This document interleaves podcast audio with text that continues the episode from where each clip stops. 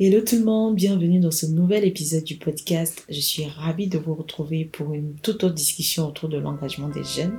Aujourd'hui, j'ai le plaisir de vous partager l'échange que j'ai eu avec Maëva Amibo, qui est la présidente du collectif des activistes féministes de Côte d'Ivoire. Avec elle, on a exploré son engagement personnel, son parcours, son histoire autour de l'engagement des jeunes. On a pu parler de son intérêt particulier pour l'action humanitaire, d'où cet intérêt lui vient. Et on a parlé de violences sexuelles et de l'appui psychologique apporté aux survivants de violences sexuelles en Côte d'Ivoire et ailleurs. J'espère que cet épisode vous plaira. Si c'est le cas, n'hésitez pas à vous abonner, à laisser des étoiles sur les plateformes d'écoute, à partager à vos amis et connaissances et à engager la discussion autour du thème abordé aujourd'hui. Sur ce, je vous dis bonne écoute. Hello Maëva. Bonjour Suzanne. Comment tu vas? Je vais bien, merci et toi? Je vais bien également. Merci de me recevoir chez toi pour cet épisode. Ah, Ça fait plaisir. J'espère qu'on va passer un bon moment. Je l'espère aussi. Est-ce que tu peux te présenter pour les auditeurs et auditrices du podcast? Ça marche. Alors, bonjour auditeurs et auditrices du podcast S'engager autrement. Euh, je suis Eva Elena Megbo, euh, ivoirienne d'origine togolaise et béninoise. C'est important de mentionner parce que je suis fière de mes origines. Mhm.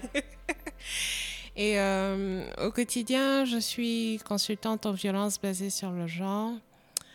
Euh, à côté de cela, j'ai été élue récemment coordinatrice du collectif des activistes de Côte d'Ivoire. Mhm.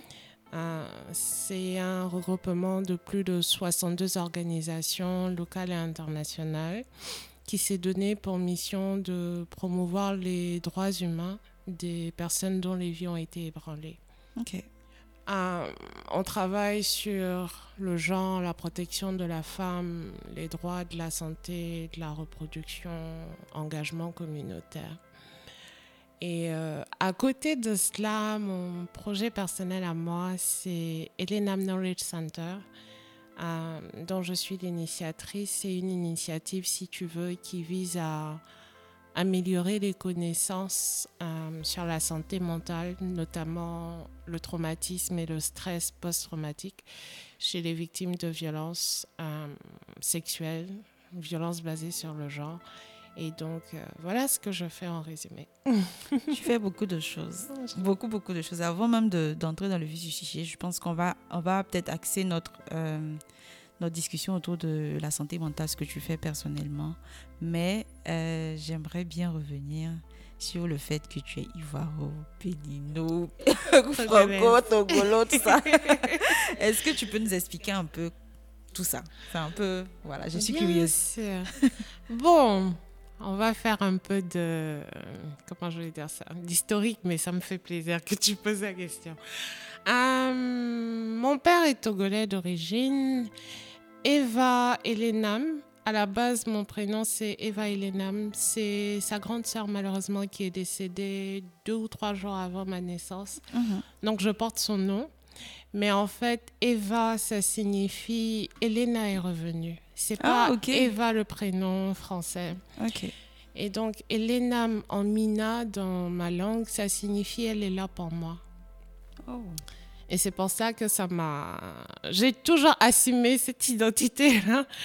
D'où le nom Elena Knowledge Center, en fait. Parce que dans mon quotidien, j'essaie d'être là pour les autres j'essaie de me rendre utile dans ma communauté. Donc je me suis dit, c'était la parfaite combinaison pour rester fidèle à mes, à mes objectifs. Voilà. Est-ce que tu penses que, je pense que déjà ton nom en dit beaucoup, mais est-ce que ton, ton enfance ou ce que tu as vécu plus jeune t'a conditionné quelque part à t'intéresser aux sujets pour lesquels tu travailles maintenant? Bien sûr, bien sûr. Euh, j'aime toujours dire à qui veut l'entendre que j'ai planifié ma vie autour de l'engagement communautaire, le secteur de l'action humanitaire. Mhm. Euh, je pense déjà vers l'âge de 6 ans, euh, j'ai toujours su que je voulais devenir travailleur humanitaire parce que ma mère, elle est gynécologue obstétricienne. Mhm. Son père, il était médecin généraliste. Du côté de ma famille maternelle, en fait, tout le monde est dans le domaine de la santé à 90%, on va dire. Donc, en plus de la voir pour mère et de voir euh, comment elle aimait prendre soin des autres, euh, toujours porter assistance aux autres, je me suis dit, mais c'est ce que je veux faire dans ma vie, être utile aux autres. Mhm. Et euh, je pense qu'en plus de ma mère, il y avait, je ne sais pas si je peux mentionner, UNICEF, qui avait toujours des spots à la télé Mhm. qui, qui me faisaient rêver. Et je me disais, ben, plus tard, je vais travailler pour UNICEF. Bon, le plus tard, on en est toujours là, mais bon, On sait pas, ça vient bientôt. on sait jamais. Ouais. Mais voilà, donc je me suis dit, euh, je vise les Nations Unies et puis on verra comment ça se passera. Mais euh, mes parents, on va dire mon père, ne croyaient pas vraiment en cette idée de travailler dans l'action humanitaire. Ils ne me soutenaient pas Mhm. au début. Euh, donc on m'a forcé à aller faire les sciences économiques, ce que je n'aimais pas du tout. Mais je suis arrivée jusqu'au stade de la licence. J'ai eu une licence en sciences éco et je leur ai dit, ben, en fait, si je dois exercer avec ce diplôme-là, c'est sûr que j'aurai jamais du boulot parce que j'aime pas. Moi, pour moi, je veux me réveiller chaque matin avec le sourire au visage en me disant, je vais faire quelque chose aujourd'hui qui va faire une différence dans ma communauté. Mhm. Et euh, ils m'ont dit d'accord, ben, fais jusqu'à la licence et puis après tu fais ce que tu veux. Donc, euh, je pense que c'est en 2009, j'ai eu ma licence en sciences éco et je suis partie aux États-Unis pour faire des études en santé communautaire. Donc, c'est là-bas. Tu, ça a été facile de faire le choix ou euh, c'est des propositions par rapport à ce que tu envisageais? Non, c'était par rapport à ce que moi je m'étais fixé comme objectif quand j'ai eu le bac. Mhm. Euh, je faisais des recherches moi-même sur studierama.fr, je crois. Ah, ok. Et donc, j'ai vu que le- la filière de sociologie conduisait au, au secteur humanitaire. Et donc, quand j'ai fait savoir à mes parents que je voulais m'inscrire en sociologie, ils m'ont dit non, non, non, c'est pas possible. Il faut Mhm. faire sciences éco ou il faut faire médecine. Mais non, tu fais pas de sociologie. J'ai dit bon, ok. Et donc, euh, avec mon background en, en économie, je me suis dit, ben, j'allais faire économie de la santé. Et arrivé aux États-Unis, ben, j'ai pas, j'ai pas trouvé la filière en question. Et on m'a dit, ben, il y a santé communautaire. Et ça, ça regroupait exactement tout ce qui m'intéressait. La sensibilisation, la prévention. Mhm. Euh, il y avait des classes dont la psychologie du deuil, comment porter assistance, Mhm. euh, les gestes de premier secours. Donc, pour moi, c'était le- la filière idéale. Et franchement, ça m'a, ça a changé toute ma vie. Et c'était quoi la perception des parents quand tu faisais ce choix? J'avais toujours pas de soutien. Je me suis entêtée Mhm. parce que ce que j'ai omis de, de souligner au début, euh, j'ai été affectée par la crise socio-politique, on va dire ça, qu'il y a eu En Côte d'Ivoire? en Côte d'Ivoire en 2010. 10. Parce que mon père qui vit au Togo, qui vit pas ici, euh, vu la situation, a demandé à ce que ma mère et moi on s'installe au Togo. Mhm. Et donc, bien que j'étais en classe de troisième, je débutais la classe de troisième ici, c'était difficile de tout laisser un pays dans lequel tu es né, tu as grandi et tu bascules au Togo. Bon, c'est pas que je connaissais pas le Togo, mais j'y avais pas vécu personnellement. J'y Mhm. allais pour les vacances, mais je ne vivais pas là à plein temps. Mhm. Et donc, arrivé au Togo, c'était un autre système éducatif. Notamment, la- l'anecdote qui me vient toujours en tête, c'est que le programme de mathématiques, euh, ce que nous, on voyait ici dans le système ivoirien en classe de quatrième, Mhm. eux, ils le faisaient déjà au Togo en classe de sixième. Donc, c'est pour te montrer le, Le niveau. le niveau dans lequel je suis tombée. Mhm. Et euh, c'était dur. Premier trimestre, 8 de moyenne. Deuxième trimestre, 8 de moyenne. Troisième trimestre, 8 de moyenne. Je me suis dit, mais je suis morte. Comment je vais avoir le BPC dans ce pays et tout? Et si tu veux, c'est comme s'il fallait avoir 150 points et j'ai eu 151. De justesse. Donc ça m'a ça m'a affecté. Mais pour les parents, bon, Dieu merci, tu as réussi. On passe à autre chose. Mhm. Euh, je, je quitte le système togolais, je bascule dans le système IB euh, international, si tu veux, une autre école. Alors que moi, tout ce dont j'avais envie, c'était de revenir à Abidjan. Et donc, je découvre un autre système éducatif.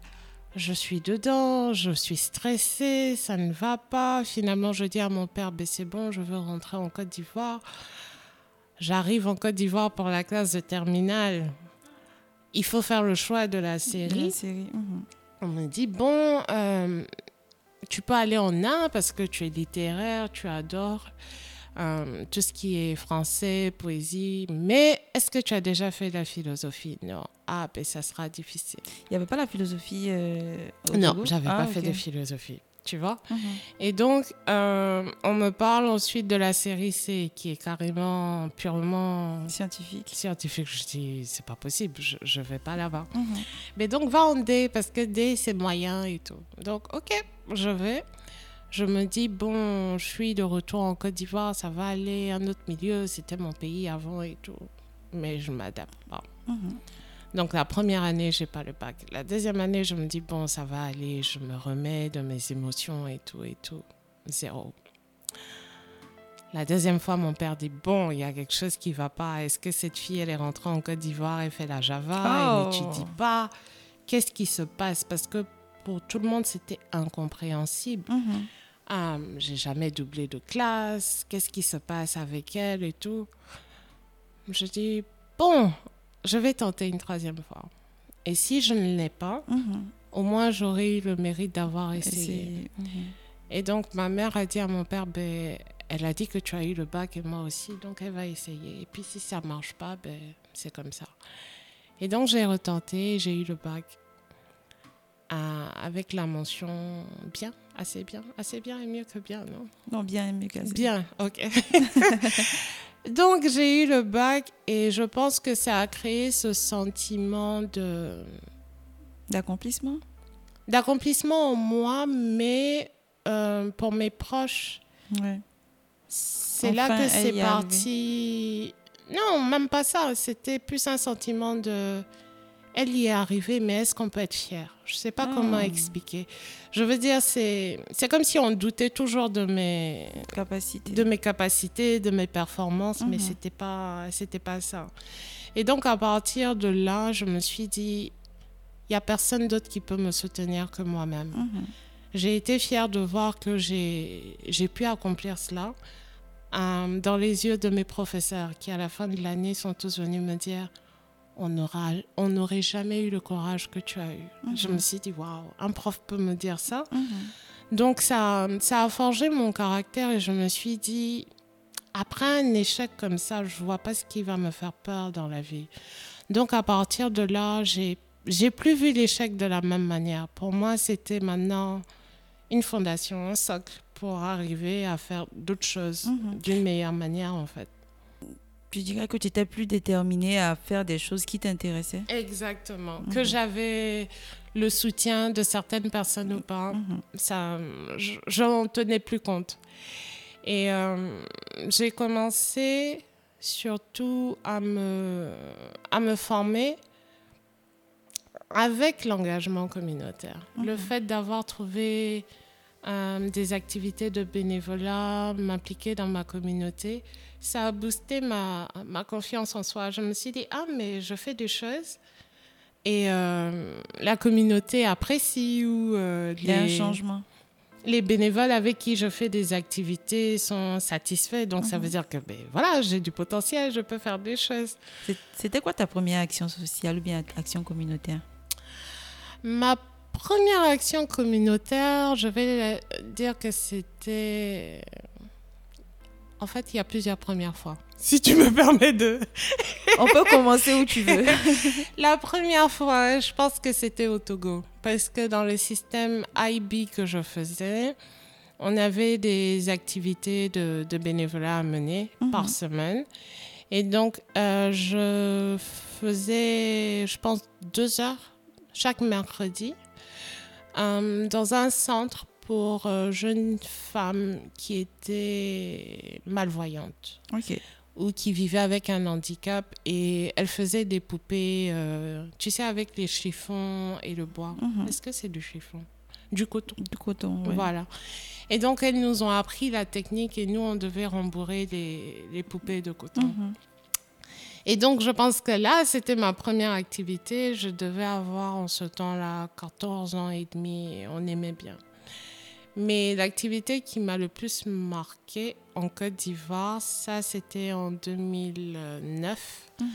euh, dans le mois d'août, comme euh, le mois dans lequel on est actuellement, euh, le prêtre a fait, durant son homélie, c'était à l'église, il a reproché aux fidèles le fait qu'on venait tous sur nos beaux vêtements le dimanche à l'église, mais la veille, il y avait eu des pluies, des inondations, et on, c'était chez les frères dominicains à Mhm. Cocodier.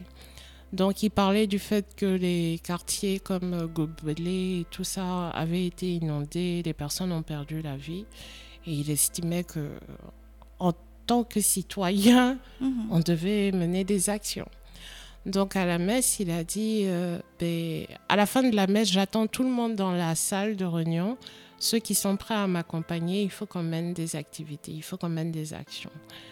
Et je me suis dit, waouh, mais c'est bien ça, je, je veux y aller et tout. Et donc, euh, on s'est retrouvés dans la salle de réunion de l'église. Il y avait des urbanistes, il y avait des, des, des travailleurs humanitaires, il y avait un peu de tout le monde qui a été touché par son appel. Mhm. Donc, on a formé un groupe, ce qu'on appellerait aujourd'hui un tic-tank, je pense. Peut-être bien. Oui.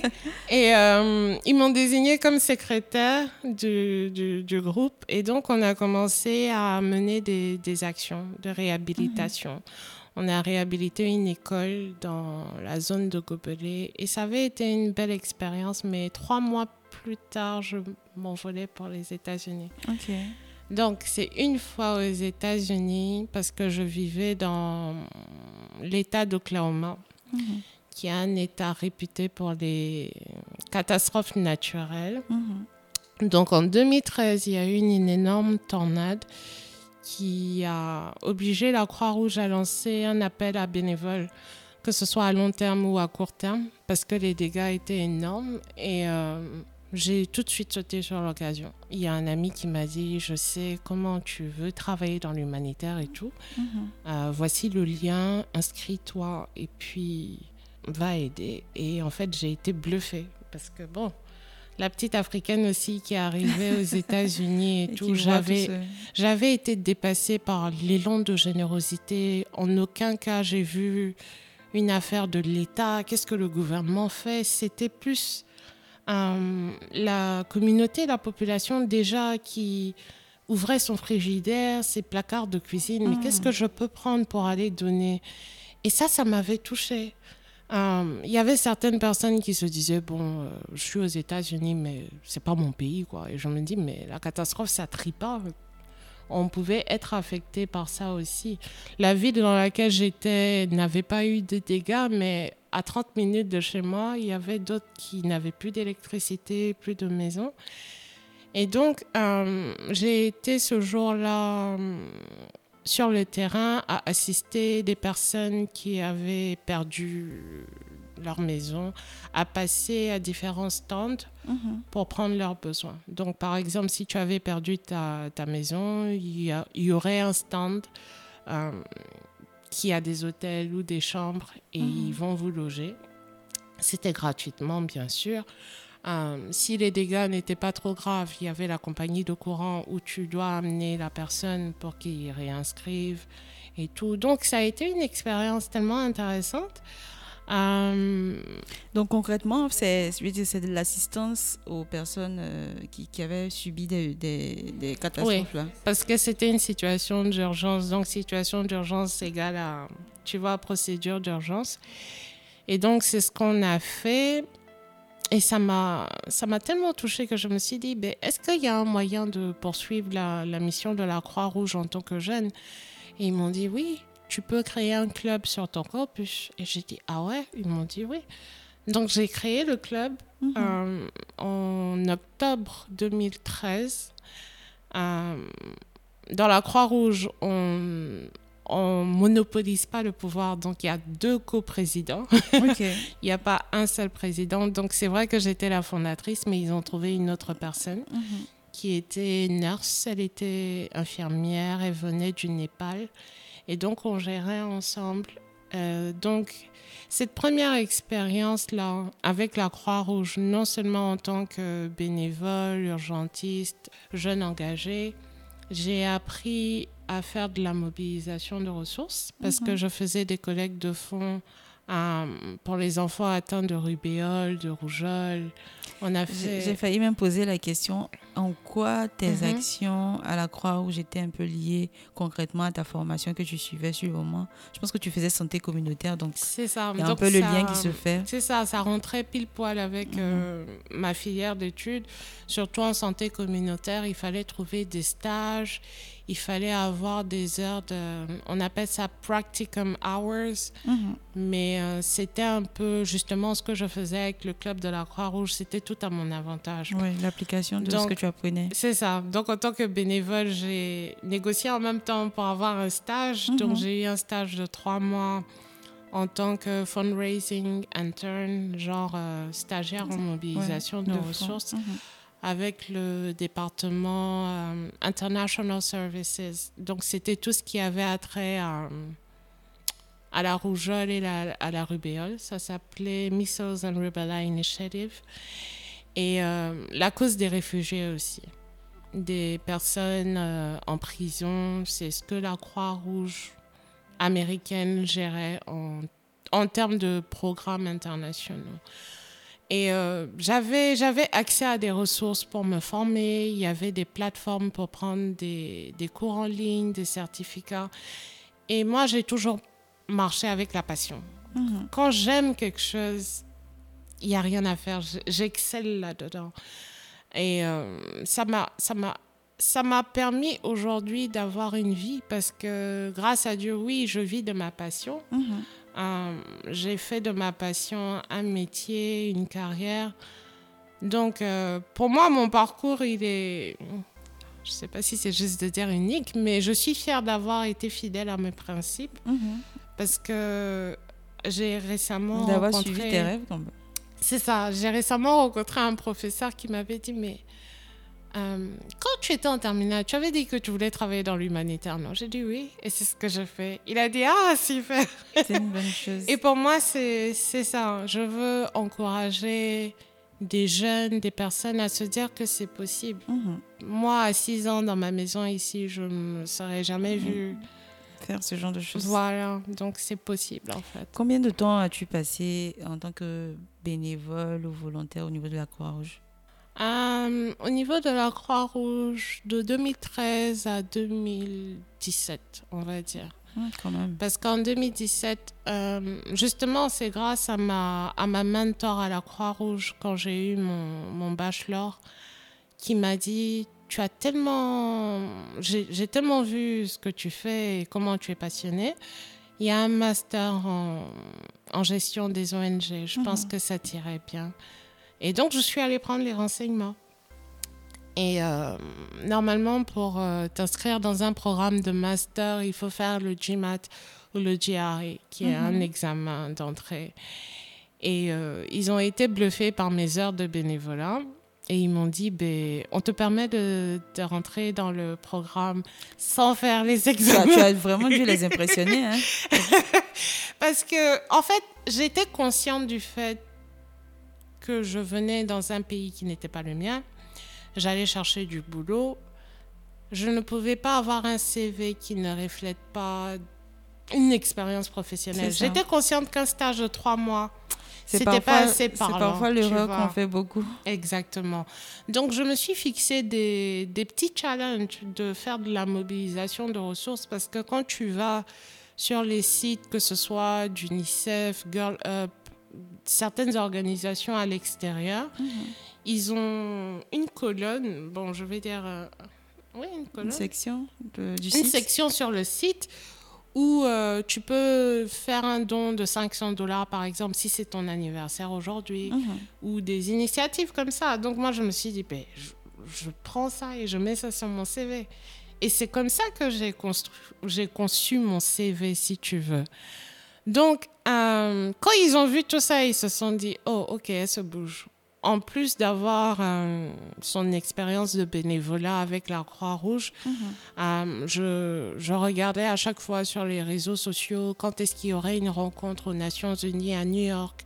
Et puis je payais mon billet. Je me rappelle, j'ai fait même une collecte de fonds pour aller une année et mes amis m'ont aidé en fait. Donc il y a beaucoup de personnes dans mon parcours qui ont cru et qui sont fiers aujourd'hui de me De voir voir.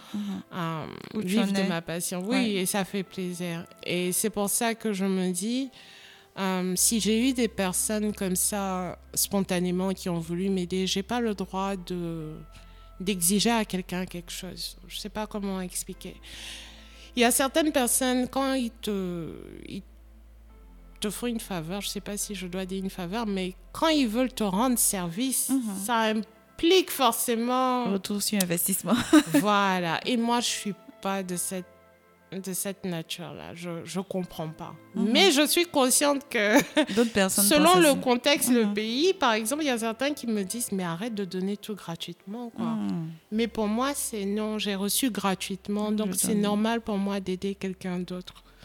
À quel moment tu, tu je vais pas dire le shift, c'est vrai qu'il y, a un- il y a un volet santé dans ta formation. À quel moment tu, dé- tu décides de te focaliser sur tout ce qui est santé mentale et tout? L'aspect santé mentale, je pense que c'est quand je suis revenue en 2018 Mhm. euh, en Côte d'Ivoire. J'ai été séduite par euh, l'initiative de la députée Yasmina Wenya qui avait mis en place les 7 jours d'activisme Ah, oui. contre les VBG. Écoute-moi, CIV. Écoutez-moi, CIV, ça. exactement.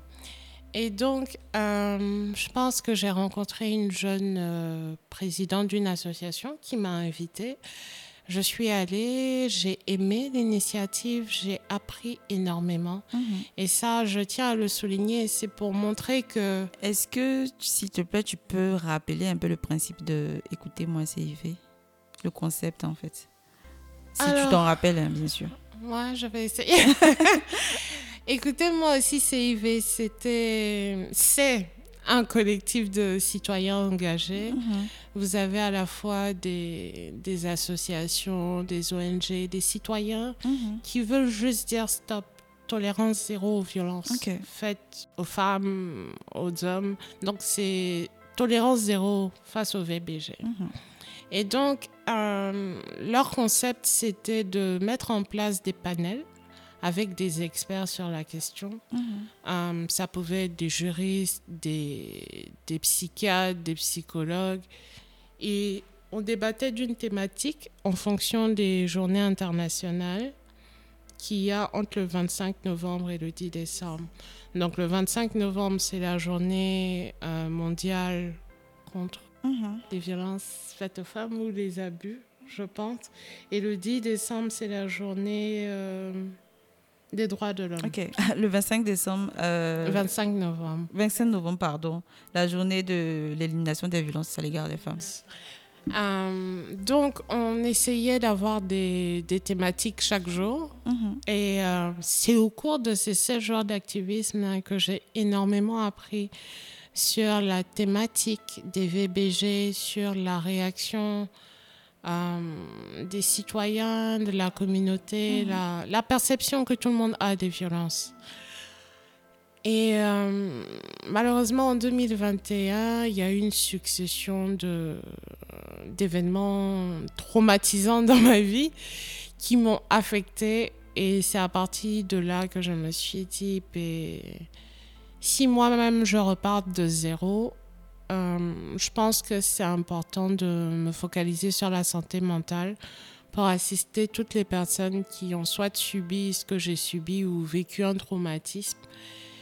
Et euh, j'ai pensé à, à tout ce que j'ai vécu jusqu'à aujourd'hui, que ce soit mon expérience justement dans mon parcours scolaire, euh, le fait de ne pas avoir reçu de félicitations dans ma vie Mhm. euh, par rapport à beaucoup de choses que je pouvais faire et tout, je me suis dit, mais c'est important de construire une personne. C'est important de, de, comment je dirais ça, de mettre en place des, des mécanismes qui rassurent, que ce soit des survivantes ou des victimes de violences, qu'elles peuvent avoir de la protection, qu'elles peuvent se reconstruire, elles peuvent euh, rebondir. Mhm.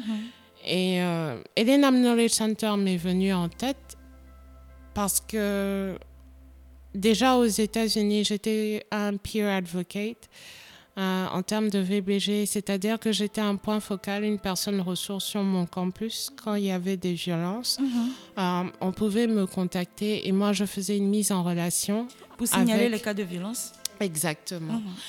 Donc, euh, ah, écoutez, moi aussi, CIV, c'était pareil. Oui.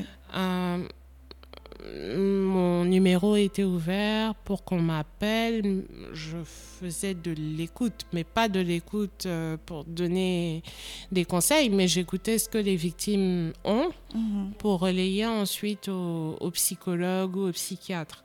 Donc j'ai toujours été, si tu veux, dans mon, dans mon engagement, ce point de liaison-là. Je m'assurais dans ma communauté, dans mon entourage, que tout le monde savait qu'ils pouvaient venir se confier à moi s'ils ont des, des cas ou s'ils subissent des violences pour que moi, j'arrive faire à des psychologues. Mhm.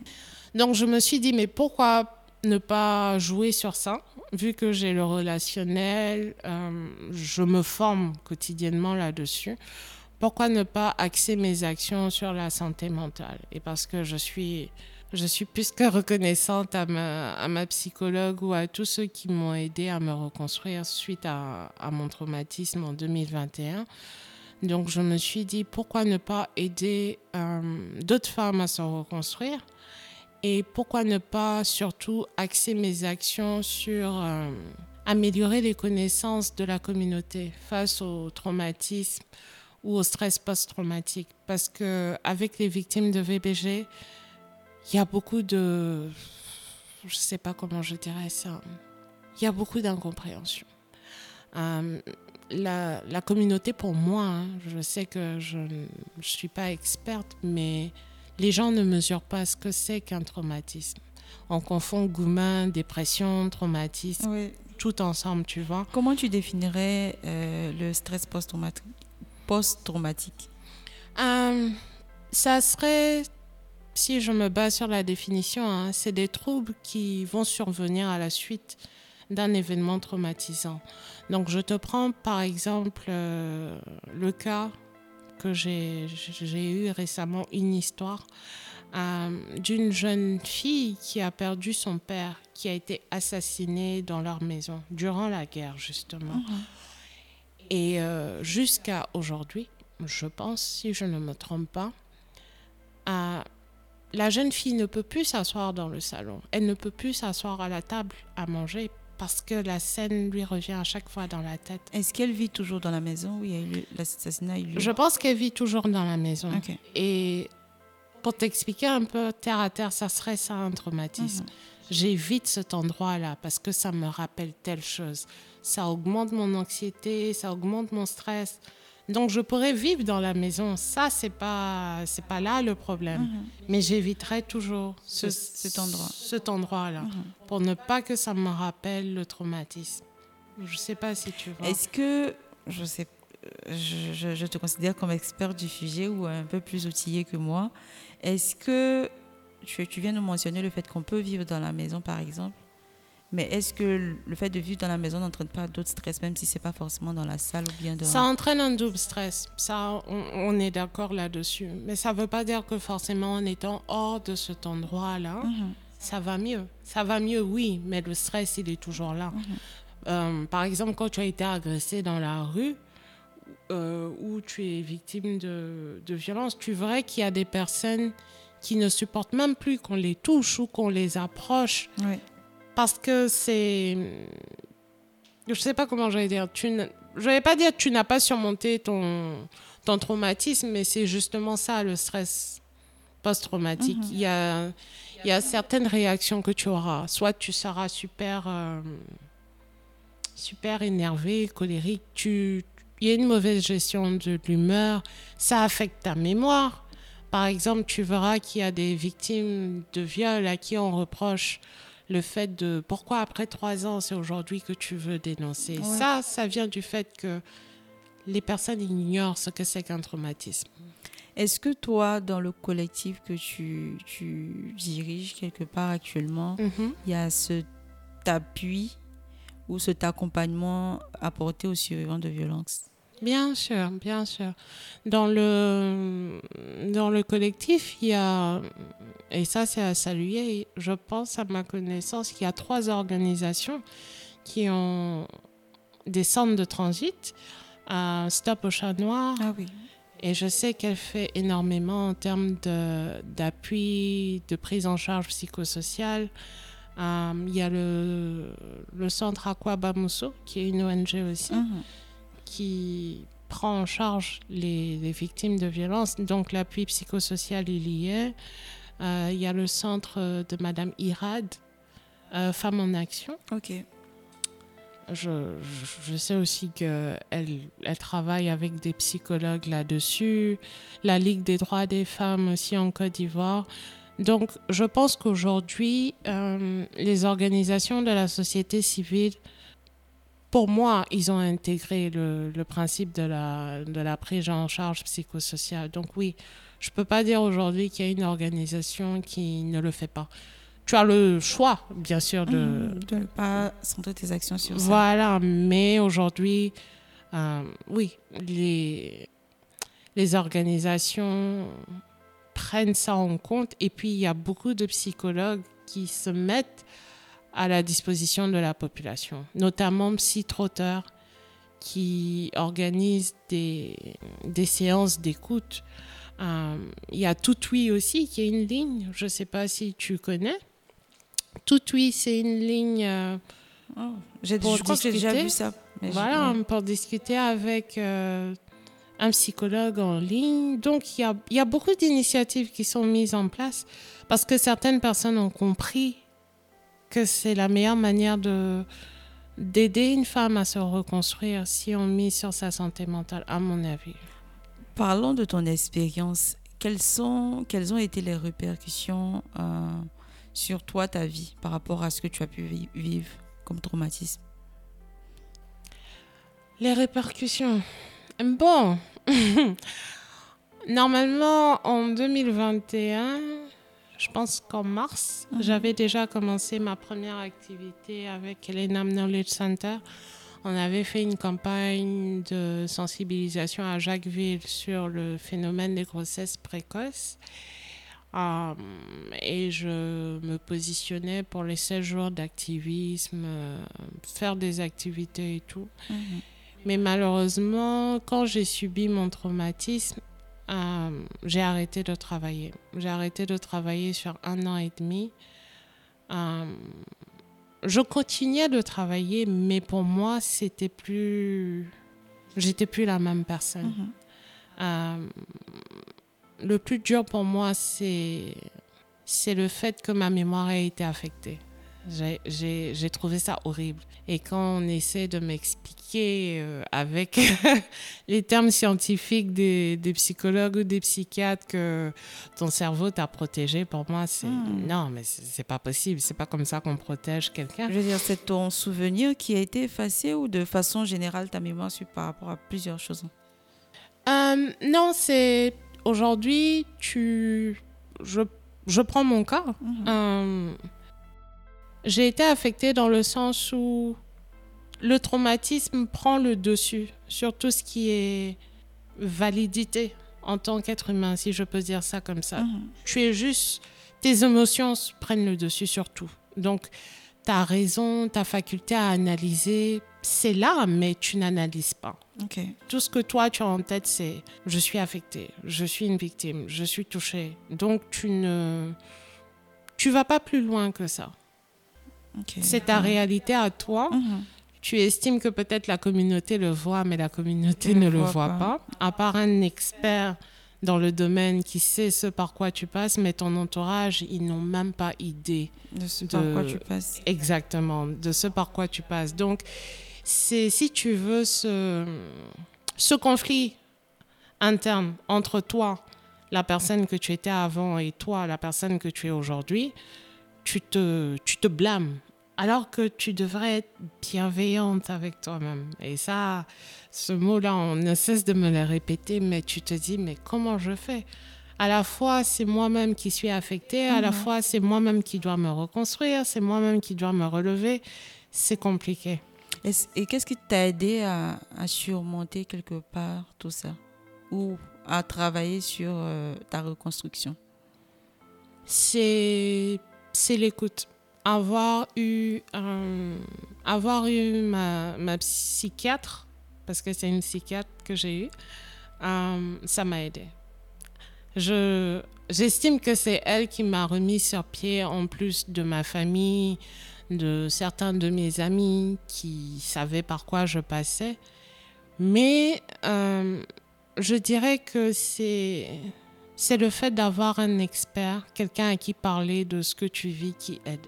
Et euh, moi, j'encouragerais, et je le fais, je ne fais que ça, je ne, je ne disqualifie pas le fait que tu peux avoir un père spirituel, ta meilleure amie, ton frère, ta soeur, mais il faut reconnaître que s'il y a des personnes qui ont fait des études sur le stress post-traumatique en sociologie, en psychologie, et qui peuvent t'aider, ça coûte rien d'essayer. Euh, on essaie de déconstruire le fait qu'on part voir un psychologue ou un psychiatre une fois qu'on a des problèmes. Aujourd'hui, bon, on va dire peut-être, les gens vont dire peut-être c'est facile pour moi de dire ça, mais je, comprends maintenant qu'un psychologue, c'est un appui à vie. Mhm. Quand je veux dire à vie, ça peut être pour les bons comme les mauvais moments. Pas juste les mauvais moments. Mais parfois, le, le, le problème que les gens relèvent le plus, c'est le fait que ça coûte Justement. Ça coûte et bah, déjà que c'est pas culturellement quelque chose qu'on connaît. Et en plus, si ça doit coûter, ça encore euh, pousse des gens à ne pas y aller. Mais c'est pour ça que, euh, tu vois, je, je suis fière de le dire. Euh, des initiatives comme Écoutez-moi aussi CIV, ils l'ont mis en mhm. place. Euh, Bénédicte Joanne, elle le faisait déjà ah avant avec Stop au chat noir. Mhm. il, y a des, il y a des psychologues qui vous écouteront gratuitement, mais si vous n'avez pas l'information ou vous ne demandez pas, vous ne saurez pas. Donc moi, vu qu'on est là, c'est où, mhm. c'est qui qu'on doit contacter pour avoir des, des, des psychologues disponibles pour l'écoute? Vous pouvez appeler le 1308. Euh, si vous êtes euh, victime de violence, normalement, ils vous orientent vers un centre euh, social. Mhm. Il y a des centres sociaux, je pense, dans beaucoup de communes. vous pouvez appeler justement Aquabamousso, la Ligue des droits des femmes, Stop au chat noir. Moi-même, si j'avais un numéro aussi, mais j'en ai pas. Mhm. Mais je permets aux gens, que ce soit sur mon LinkedIn, sur mon Facebook, de rentrer en contact avec moi s'ils ont besoin de, de parler à un psychologue. Donc on s'évertue à, à rendre l'information accessible. On s'évertue à... On s'évertue à faire comprendre à la communauté qu'on veut leur donner les endroits, les informations nécessaires s'ils ont besoin de parler à un psychologue.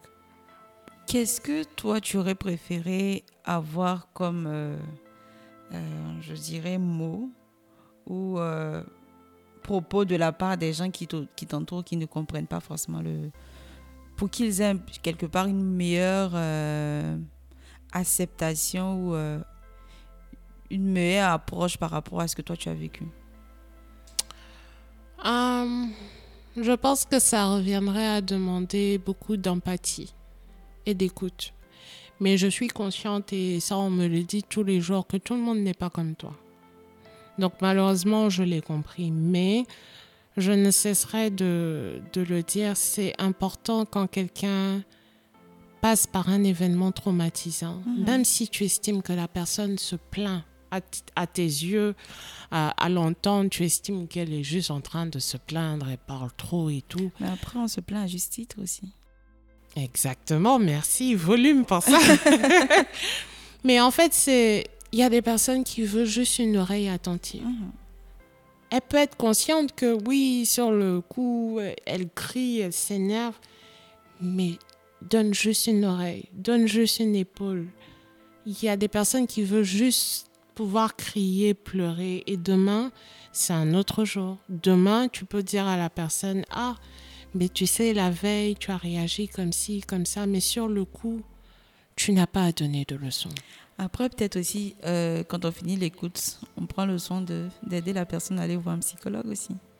C'est justement ça. Parce qu'on sait qu'on n'a pas forcément les, les, capacités ou bien les ressources pour accompagner complètement. C'est pour ça qu'on dit toujours quand tu es en face d'une victime de, de violence, notamment sexuelle, euh, dès que la personne te dit Ah voilà ce que j'ai vécu, ton réflexe doit pas être Ça s'est passé quand? Tu as porté quoi? Ah. Ce genre de réaction, tu vas muter la personne dans le silence pour toujours écoute, c'est pas grave, peu importe ton avis, l'idée que tu as, écoute. Et après, calmement, tu essaies de te remémorer, qu'est-ce que je peux faire euh, Je connais tel numéro, va sur le net, cherche, fouille.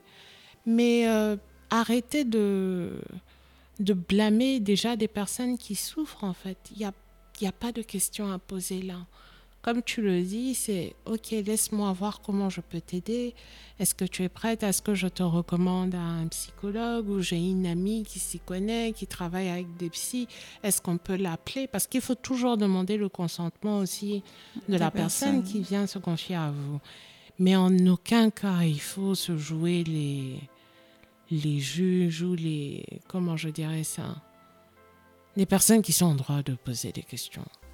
Ça me revient en tête même déjà ce que tu dis. Il y a, j'ai le cas d'une personne très chère à moi qui a été victime de violence, euh, qui a eu, je ne sais pas si je vais dire le malheur ou la chance de rencontrer un magistrat, mhm. qui a osé lui dire que parce qu'elle n'a pas dénoncé ou parce qu'elle n'a rien fait pour stopper son agresseur, à cause d'elle, d'autres femmes vont se faire violer aujourd'hui. C'est fort. C'est violent c'est violent.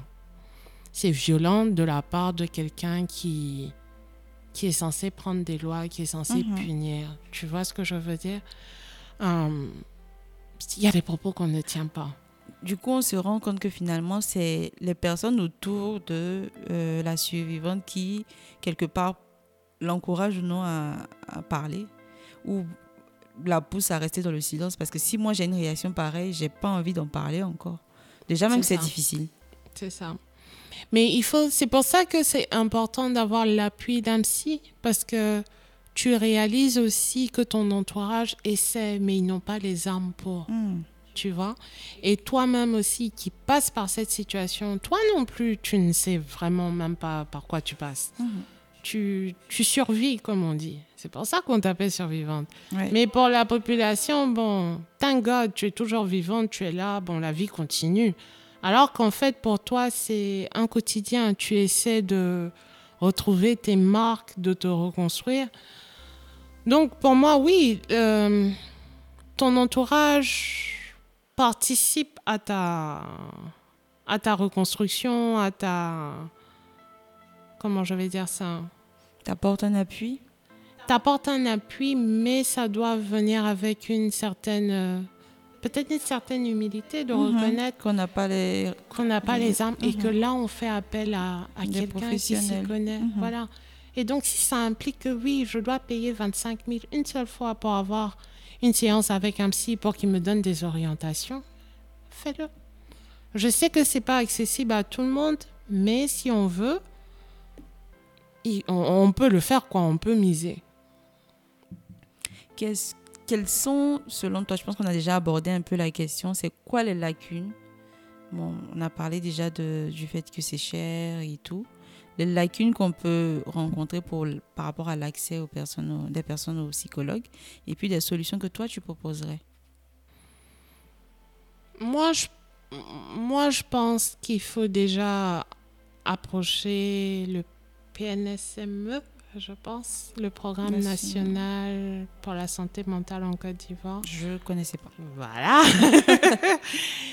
Euh, savoir déjà pourquoi. Euh, pourquoi il y a certaines actions. Bon, il y a certains qui réclament aux psychologues de ne pas assez faire de communication sur ce qu'ils font et tout ça. Il paraît qu'il y a une certaine déontologie derrière aussi. Ok. Mais euh, moi, je me dis, hein, si on travaille en synergie dans une, dans une société civile, bon, on devrait faire peut-être un courrier, chercher à les rencontrer, expliquer nos doléances, euh, nos préoccupations et travailler avec eux pour voir comment on peut, on peut essayer de changer les choses. Mhm. Mais je pense qu'aujourd'hui, surtout en termes de VBG, parce que l'État a mis en place des plateformes de lutte contre les VBG, dont je fais partie et beaucoup d'organisations qui militent contre les violences basées sur le genre font partie de cette euh, plateforme-là, Mhm. euh, on arrive à résoudre. On arrive à, à- à résoudre le, le problème de l'accès aux, psychologues. En tout cas, moi, je connais des, des psychologues qui ont le cœur sur la main et que je félicite énormément parce que ils prennent zéro franc, mais ils sont là pour la population. Je pense qu'on va laisser dans la description du podcast quelques, noms d'organisations pour que les personnes puissent avoir, euh, puissent se diriger vers ces organisations en termes d'appui euh, pour, pour avoir accès aux psychologues. Euh, comment est-ce que toi, tu définirais l'engagement communautaire? L'engagement communautaire, pour moi, ça devrait être un... Pour moi, c'est l'engagement civique. Mhm. Je ne fais pas de dissociation. Mhm. Je me dis, c'est. On ne devrait pas te supplier, en fait. On ne devrait pas euh, te demander de, de t'engager dans, dans ta communauté. Pour moi, c'est c'est normal. Bon, c'est normal de donner de son temps, de. Comment je vais dire ça? Ah. De ses ressources, de, de son expérience, de ce qu'on sait, de ce qu'on a. De ce qu'on sait, ce qu'on a, effectivement, de ce qu'on sait, ce qu'on a. Mais c'est surtout pour moi, hein, on va dire que je suis vieille au jour d'aujourd'hui. Mais j'aurais, j'aurais adoré, au temps où je, je- je songeais déjà à être dans le secteur de l'humanitaire, qu'il y ait des initiatives comme You Report ou Hmm. d'autres initiatives qu'il y a aujourd'hui. Parce que moi, en mon temps, mais c'était pas possible, quoi. Je veux dire, vouloir être bénévole. Je sais qu'UNICEF n'a jamais mis en place euh, un système de bénévoles ici, mais Mhm. j'expliquais quand j'étais arrivée aux États-Unis aux gens que demander un stage ou vouloir être bénévole dans une organisation, c'était comme si je voulais rentrer à la Maison Blanche. Les gens me disaient, tu es sérieux Je dis, mais oui, parce que moi, grandissant en Côte d'Ivoire, c'est ce que j'ai vu, c'est Mhm. des refus. Je me rappelle même quand j'ai eu le bac, il y avait une école qui formait au métier de l'humanitaire. J'ai vu la publicité, je suis allée là-bas, le monsieur m'a dit, Euh, vous venez juste d'avoir le bac, madame. Ici, euh, c'est des personnes qui ont les maîtrises. Donc je me disais, mais tu vois Et déjà en ce temps-là, on estimait que bon, tu viens d'avoir le bac, en fait, tu connais rien. Alors qu'on pouvait déjà avoir des formations Mhm. Pour ceux qui avaient déjà cette envie-là, ce- cette motivation. Et en Afrique, on on regarde jamais ce côté-là. Je pense qu'il y a quelqu'un qui en parlait récemment que l'humanitaire, ça demande une formation. Donc, pourquoi attendre de commencer et puis après chercher à se former si on peut le faire déjà après le bac? Tu sais ce que tu veux faire, pourquoi tu n'y vas pas en même temps? Je pense aussi que c'est parce que certaines personnes ont une conception de tu as raté ta vie. Quand tu arrives à, à, à ces histoires d'engagement communautaire ou action humanitaire, bon, peut-être elle n'est pas allée trop loin à l'école, elle est trop gentille. Bon, je, je me dis ça parce que il y a certains, même aux États-Unis, tu croirais pas, mais c'était des Africains bien sûr, qui me disaient mais est-ce ce que tu fais là, on a besoin d'aller à l'école pour ça? Il y a des gens qui comprenaient pas pourquoi moi j'ai un master en non-profit management. Parce que pour eux, bon, effectivement, ils sont pas du domaine, ils sont Mhm. pas du secteur, mais pour eux, dans leur tête, tu vas aller faire un master en management des ONG pour finir dans l'humanitaire. Ils comprennent pas. Donc, quand je te parle moi-même de mon cas ou la perception que mon père avait, je- voilà quoi, ils se disent, bon, elle veut juste jouer avec ses émotions. Ou... Comme peut-être certains qui veulent jouer le foot et les parents se disent Oh, ça va lui passer, il va être footballeur. Je pensais exactement ça. Ça va lui passer, mais elle peut pas travailler dans ça. Finalement, c'est pas passé. Non, c'est pas passé. ça passera pas. ça passera pas, en fait. Donc, c'est un peu ça. Quelles sont les leçons que toi, tu, tu tires de ton engagement communautaire ou de fait de t'investir dans l'action humanitaire? Oh, ça dépend des jours. Hein. Il y a des jours, je me demande, mais pourquoi? Est-ce que je suis vraiment faite pour ça? C'est une remise en question par rapport à tes capacités? Remise en question par rapport à mes capacités, par rapport au, au secteur même. Je veux dire, euh, c'est pas tout n'est pas rose. On va mettre ça comme ça. Tout n'est pas rose. J'ai beaucoup souffert du fait que certaines personnes n'arrivaient pas à faire la dissociation entre le bénévolat, la passion, la passion qui devient une, euh, une activité professionnelle, euh, à 100%, tu vois. Et donc, il y a toujours cet aspect de Eva peut faire, elle peut m'aider, mhm. elle va pas prendre d'argent. Alors que qu'à ah. côté, il y a mon bénévolat, il y a l'engagement, mais professionnellement, c'est dans ça que j'exerce en fait. Mhm. Donc, soyons réglo. Faisons, voilà. Donc, il y a ce problème-là et souvent, ça t'amène à, à être un peu désagréable avec les gens parce qu'ils ne comprennent pas. Et voilà, euh, oui, je suis fière de dire que je vis de ma passion, où j'ai atteint mes rêves et tout, mais bon, à la fin de la journée, je dois gagner ma vie. Donc quand je regarde cet aspect-là, souvent je me dis, non, je peux tout arrêter, parce que bon, j'ai eu d'autres petits boulots, d'autres expériences aussi qui peuvent me faire basculer d'un secteur à un autre. Mais euh, oui, souvent il y a, y a cette réaction-là de de la communauté, des personnes qui sont dans le même domaine que toi, qui te, qui te font perdre tes repères. Mais à côté, le, le côté gratifiant qui me pousse toujours à me dire, ben, je continue, c'est le fait, comme je te disais, de voir que je suis restée fidèle à mes, à mes objectifs. Mhm.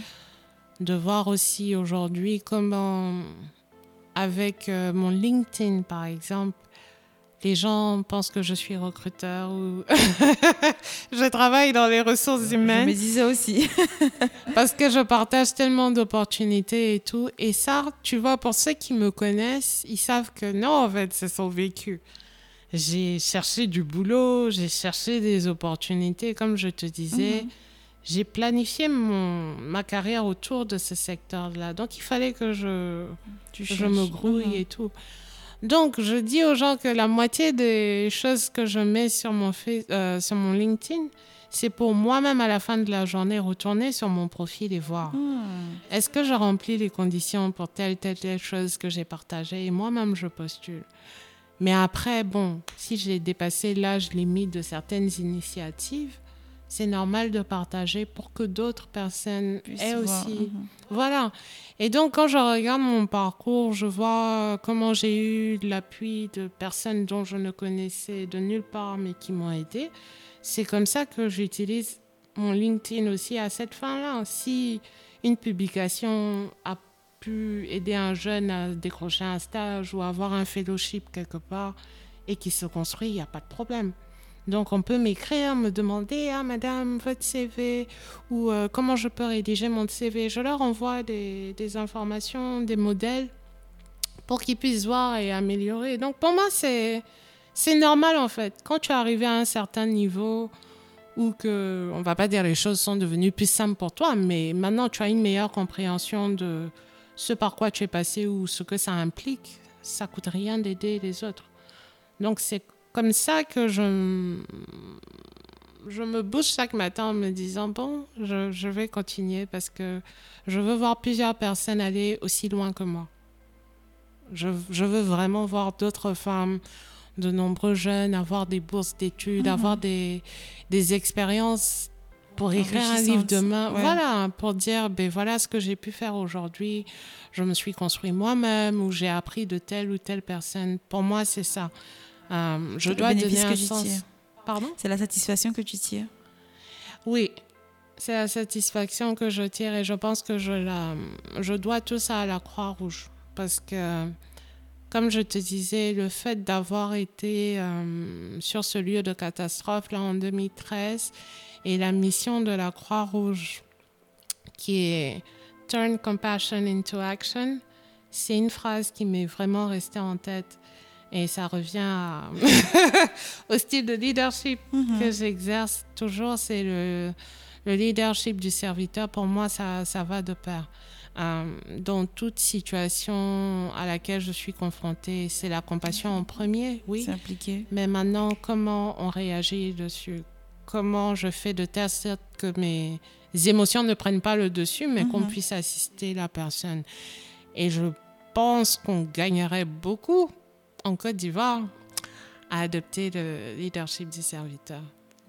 J'avais envie de te demander un mot de fin, mais j'ai l'impression que celui-là est parfait, mais je te, je demande quand même. C'est quoi ton mot de fin? Mon mot de fin, est-ce que j'en ai un? Qu'est-ce que je pourrais dire?